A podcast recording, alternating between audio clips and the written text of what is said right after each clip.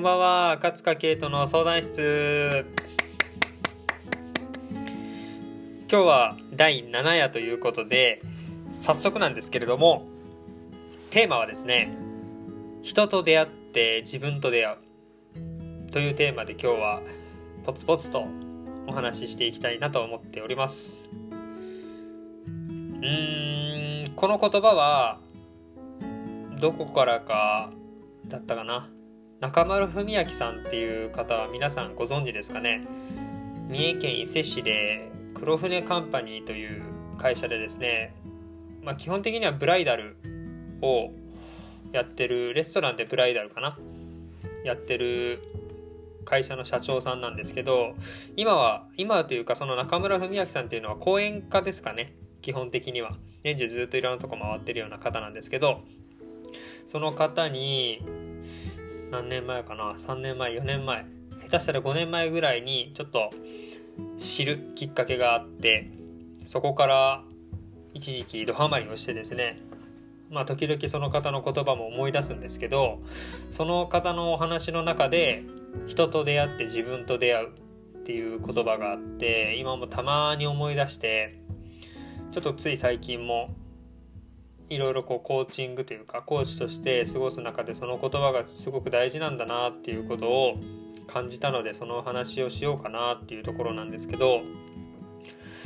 日々自分と向き合ってうーん自分の思い通りになかなかいかない時って多いと思うんですよね。それが、まあ、仕事のいろんな人との関わりとかがある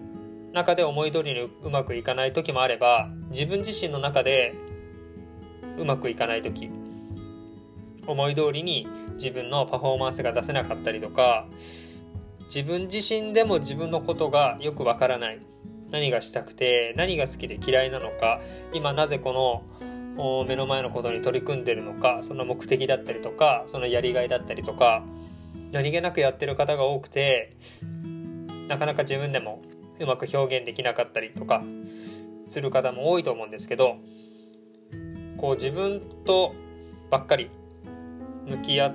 てなかなか答えって出ないことが多いんじゃないかなと思っていざいろんな人とね出会ってそれが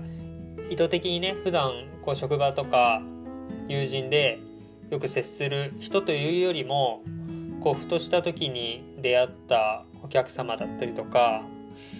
ふとした時に紹介してもらった仕事の方だったりとか、うん、そういう方との出会いやなんかコミュニケーション会話だったりとか、まあ、本読んでもねそうだしテレビ見ても YouTube 見てもそうだと思うんですけど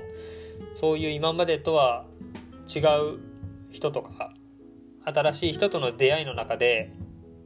うん例えば前回の回で言うとすごくムカついたとかその人の発信を見てめちゃくちゃムカついて何かいても立ってもいられなくなったりもあるし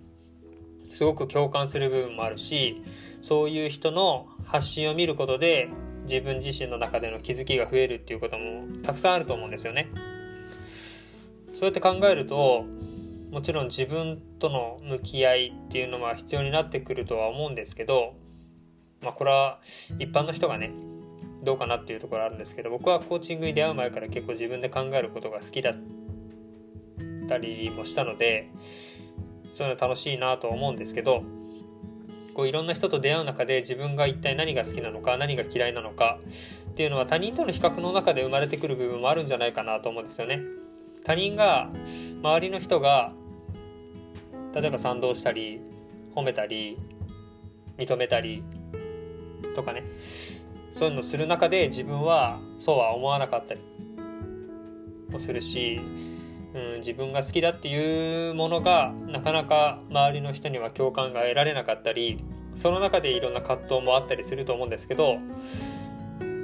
やっぱり人との関わりの中で初めて自分自身っていうものを知るっていうこともたくさんあるんじゃないかなと思ってただそれが自分にはすごく足らなかったなと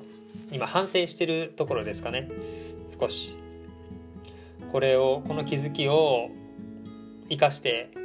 また次の一歩を踏み出したいなと思うんですけどもこのコロナの影響によっていろんなニュースがテレビニュースいろんなところでやってますけどやっぱそれによっても感じ方って人それぞれ違うと思っててなかなか自粛自粛とはいうもののどうしても仕事に行かなきゃいけない人もいたりとかどうしても外に出なきゃいけない誰かとの関わりを持たなきゃいけないっていう人もきっとたくさんいると思うんですけどそういう身近な人の存在もあればニュースで見る存在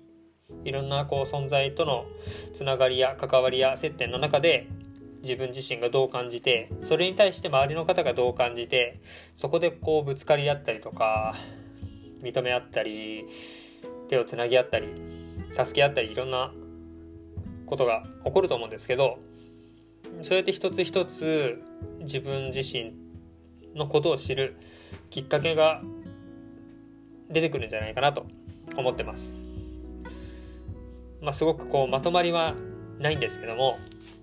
やっぱ人との接点をたくさん持っていきたいなと。持っていくことで自分と向き合うことのことにもつながるんだというのを特に自分自身で考えて向き合うような方は一つ大切にしてもらえればなと。